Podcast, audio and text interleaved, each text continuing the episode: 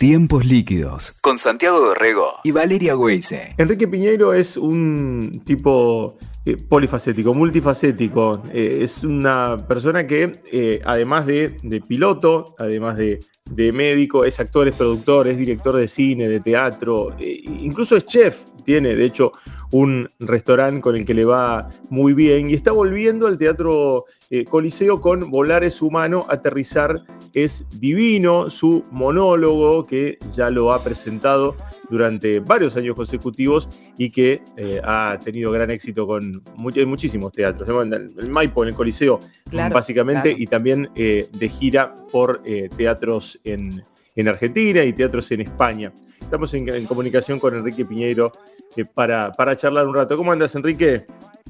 ¿Cómo va?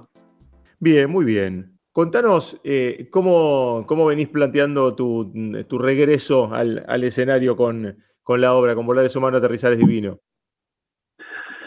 No, es, es, un show que va, que va cambiando con los tiempos, digamos, se incorporan todos los temas desde una perspectiva aeronáutica, es decir, cuando, cuando posamos nuestra mirada sobre cómo es nuestra vida en la superficie terrestre y las cosas que hacemos arriba de los aviones, la verdad que, todo se vuelve cómico, pero se vuelve cómico por el, por el sinsentido de las cosas que hacemos cuando estamos en tierra y que después tememos cuando estamos arriba de un avión, cuando en realidad es exactamente lo opuesto. Nuestra vida corre serio peligro cuando tomamos un taxi, no cuando tomamos un avión.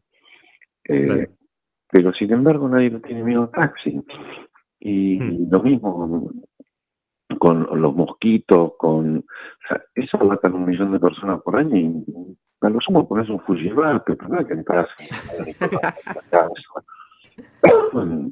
y, y de alguna manera eso, eso como si lo llevas a, un, a un stand, un espectáculo cómico, y termina inevitablemente siendo, siendo todo un poco ridículo, porque vos vas por la ruta, tenés un cartel que dice curva peligrosa, a veces dice curva muy peligrosa.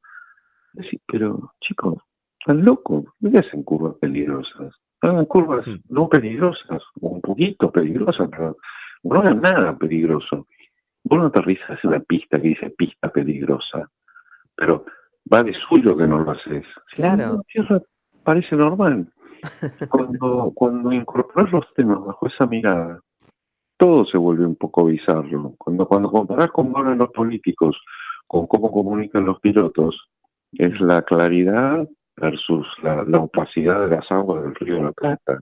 Como, eh, y, y todo eso, conforme suceden cosas, pasan pandemias y guerras y se van incorporando al show y cada año tiene sus, toques de, responderle al mundo que, en el que estamos viviendo. Enrique Valeria te saluda, no, te escuchaba y, la verdad es que aparece esa risa nerviosa porque a medida que vas poniendo el foco sobre eso, aparece la, la, risa nerviosa de que te cae la ficha, ¿viste? De que es así. A veces no lo queremos ver o queremos poner nuestros temores y nuestros miedos en otro lado y, lo tenemos acá nomás, a la vuelta de la esquina. Eh, me interesa esto que decías, esto último, Enrique, de ir sumando al espectáculo la locura de, las noticias, de lo que vivimos a diario. Sin ningún lugar a dudas, tu compromiso también eh, te ha llevado a involucrarte en este desastre de, Ucrania-Rusia, ¿no? De, la actual guerra. Eh, ¿Cómo aparece, cómo aparece que, este, qué, qué plus les, le has agregado al espectáculo a partir de esta experiencia, que además, por supuesto, invitamos a que, a que lo cuentes a los oyentes, ¿no? Bueno, hay mucho, mucho, mucho para, para incorporar al espectáculo, no hay porque la verdad que es todo bastante sombrío y pesado. Trágico. Sí, eh, no todo, la verdad. Hubo vuelos que hicimos de Níger a Roma, que eran una fiesta. Pero claro, era toda gente que venía huyendo por el desierto libio, desde el cuerno de África, desde Yemen. O sea, habían pasado por cosas y en arranco un pasajero dijo que había trabajado esclavo y lo dijo, había sido el avión. O sea, no puedo creer que a esta altura del partido uno de los pasajeros acaba de ser liberado de la esclavitud porque se escapó. Eh, entonces, decís, Dios mío, ¿qué está pasando acá? Obviamente, como, como siempre en la vida de los humanos, porque de hecho apenas despegó el avión empezaron a cantar, a bailar, a rezar, era, era una fiesta ese avión. Viceversa, salís de Varsovia y es un, es un velorio permanente, y literalmente lo es, porque muchos de los pasajeros acaban de enterrar a sus maridos, pasajeras, el antes, y es un pasaje compuesto de niños, mujeres y ancianos que dejaron atrás a sus padres, sus maridos y sus hijos. Eh, obviamente que, teniendo el avión podemos hacer cosas que no, no podemos hacer normalmente y, tenemos videos y tenemos, pero más cabina adentro que, con lo que está pasando ahí atrás.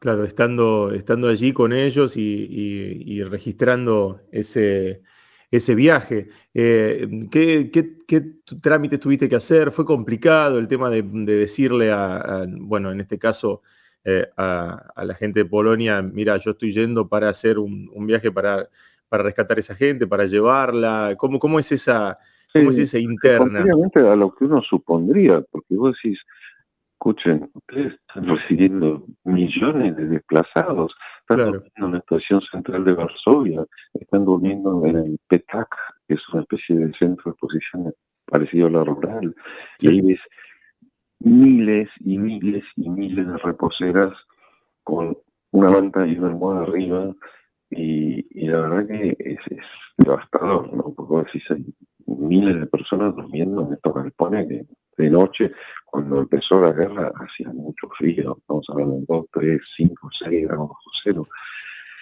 Y, y la, la... Ay, no, me fui por las ramas, perdóname, ¿cuál No, no, eso te preguntaba, ¿qué, ¿qué tipo de, de, trámite tuviste que hacer? Porque imagino que no haber sido fácil, ¿viste? Poder avisarles y decirles, mira, me llevo gente. Sí, sí, sí. Dificultades hubo, contrariamente a lo que uno supondría. Ahí va.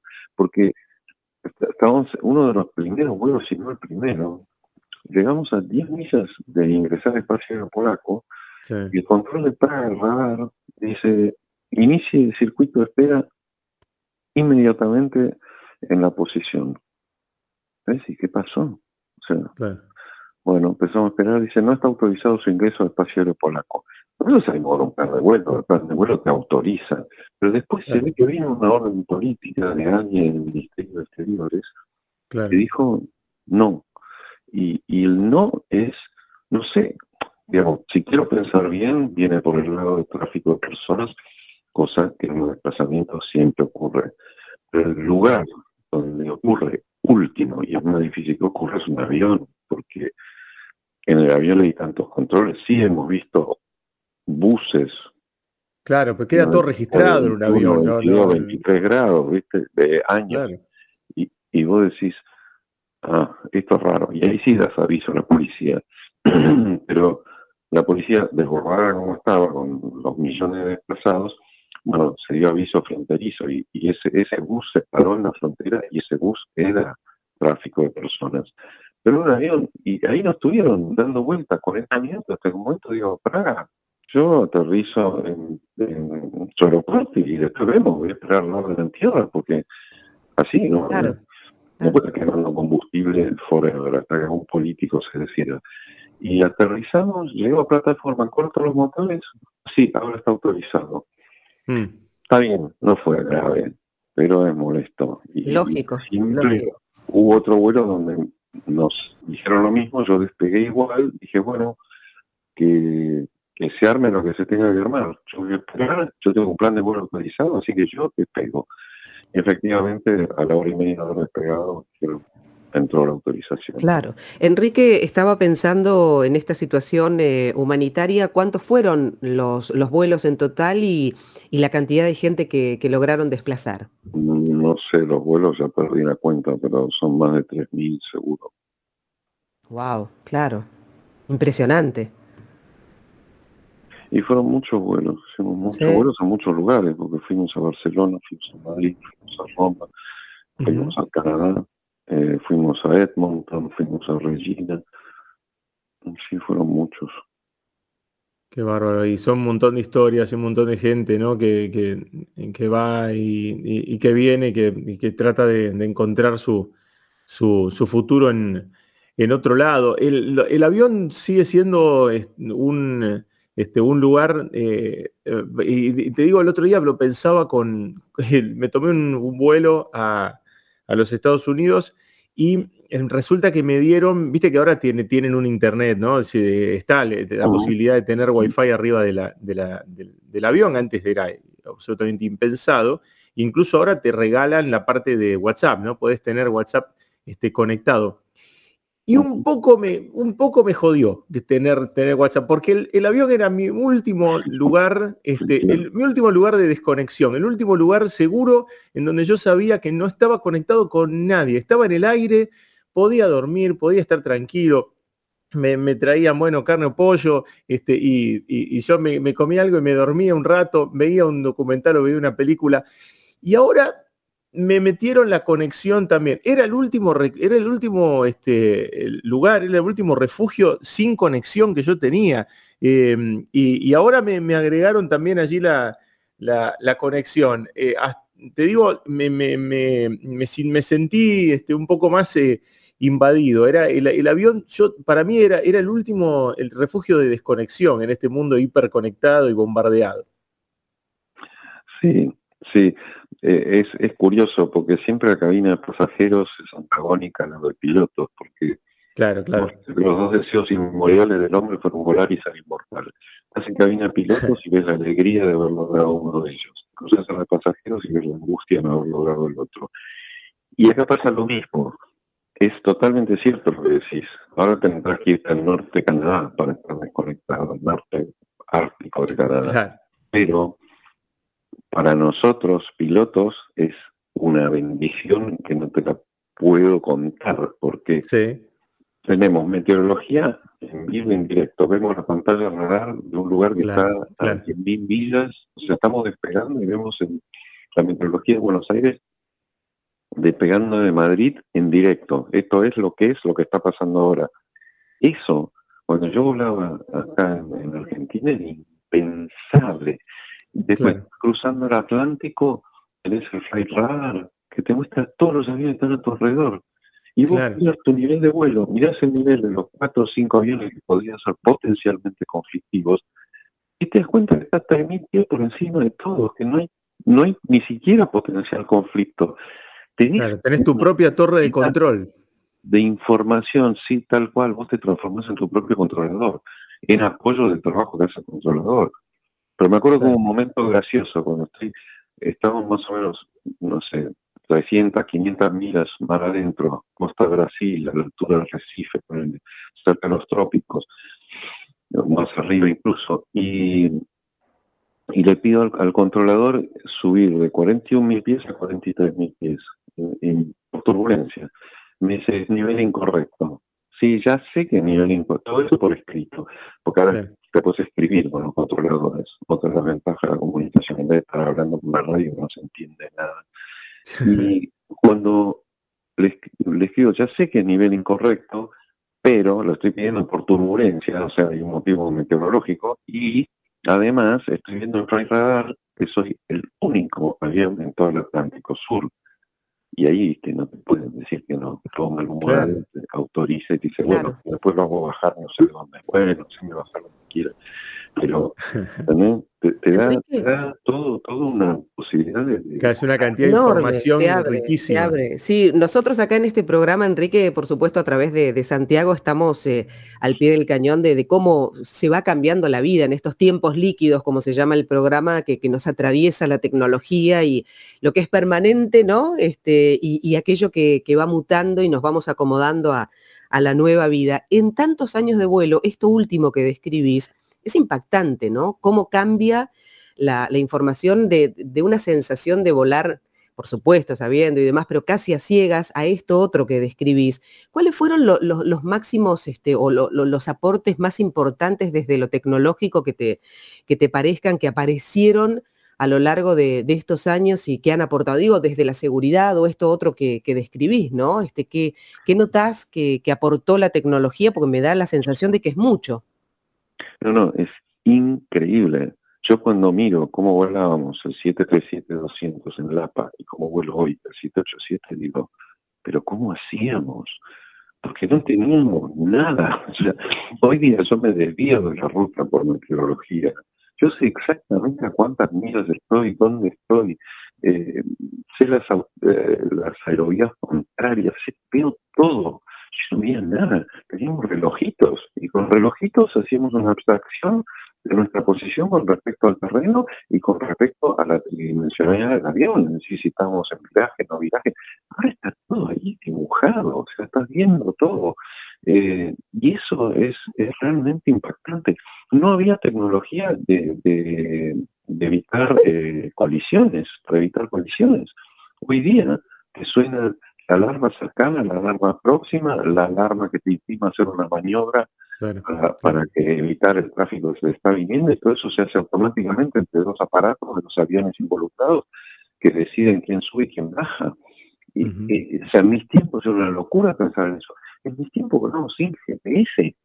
En mi tiempo volábamos con radares monocromáticos que dura pena te decían Ahora un puntito en blanco y negro, imposible, claro. Eh, es, es, muy, muy, muy seguro desde ese punto de vista. Es muchísima información de que antes carecíamos. Claro, claro. Y por eso, bueno, bueno, tus reflexiones de, volar es humano y aterrizar es divino también han evolucionado con respecto a, esa, a esa tecnología también. Te cambio y te, meto, te meto en el teatro. ¿Cómo viviste la partida de Lino Patalano, este, tan cercano eh, a vos y a tu mujer? una sensación de vacío. Yo llegué dos horas tarde para el funeral, pero porque estaba en Madrid, y, el avión estaba en pintura, yo ya tenía el avión llegaba.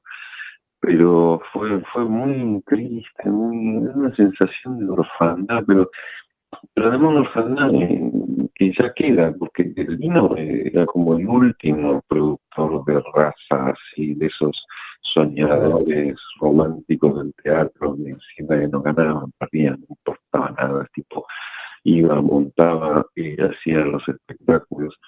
Y la verdad que cuando llegué tarde al funeral, no sé, bueno, fuimos a almorzar con, con Elio Marc y la gente del Maipo que estaba ahí, y, mm. y, Mariano Chiesa, el actor. Y, y después de eso me fui al Maipo y me senté en el palco del teatro vacío. Mm. Y fue como sobrecogedor, porque el teatro vacío ya de por sí tiene un, un pelo de densidad muy impresionante, porque es un lugar que después es un hervidero de vida, de sensaciones, de emociones, y de golpe la gente se va y eso se transforma en una caja vacía, silente, inmóvil, y eso, sumado a la ausencia del vino, fue con y, y ahora qué hacemos con esto, porque mientras estaba libre, está lindo, está lindo, qué sé yo, o sea, está lindo, pero ahora es como, ¿y ahora qué hacemos? Eh, no, fue muy, muy, muy triste. Y la verdad que, que no sé, cuando, cuando, cuando se, la gente se va, uno, uno asume el vacío que dejan, pero a veces uh muy mal. Qué tema las ausencias, ¿no? Qué tema las ausencias y sobre todo cuando son bisagra y el aporte que hacen, ¿no? Este Enrique, uno, uno piensa la cantidad de, de producciones que ha hecho, eh, una mirada, ¿no? Una mirada sobre... Caído y llevado. Y, claro, y claro. No, eh, Leonora Casana, Julio Boca, ni hablar, pero es todo, todo, todo, le No hay, digamos, cualquiera que necesitara un productor power salía que la primera opción era Lino, siempre.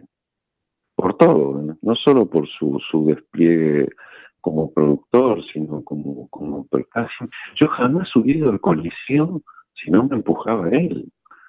Pero yo miré el coliseo vacío, ¿cómo me llenar esto? O sea, vamos cortinas negras hasta la fila 7 y listo, y jugar a que está lleno la fila 7 y nada. Tuvimos que hacer una función más porque se vendieron las dos que teníamos programadas. Pero eso era él que, que, empujaba, este, este, él creía más en vos él que, que uno mismo. No, la verdad que va a ser, va a dura. Claro, claro que sí, veía el, homenaje y por supuesto la palabra de todos los, los, colegas y la gente del mundo, bueno, la entrega de los premios Hugo, ¿no? Este, esos lugares donde se abrazan, ¿no? Da, da la sensación de que se encuentran y, y aparecen eh, eh, esas cuestiones. La verdad que, fuerte y, y sobre todo e, esto que vos decías, ¿no? Cuando alguien te estimula o saca lo mejor de vos. Sobre todo una persona como vos que, lo, decía Santi al empezar la charla, es multifacética y tiene un montón de, de facetas y por ahí uno dice, bueno, ¿qué desarrollo? ¿Dónde pongo el foco? ¿No? Este, em, porque esto otro, ¿no? También el restaurante, también el tema de, la comida, digo, ¿cómo, cómo es eso? ¿Cómo, cómo vas, este, em, cómo tenés vida para todas esas cosas, ¿no? Todas las facetas. Enrique es todo esto, ¿no? ¿Cómo, cómo te llevas con eso? Tengo, tengo equipos fabulosos. Creo que, es eh, con el tiempo adquirí la destreza de armar equipos. Me parece que es eso lo único, porque, o sea, sin, esos equipos no podía hacer absolutamente nada.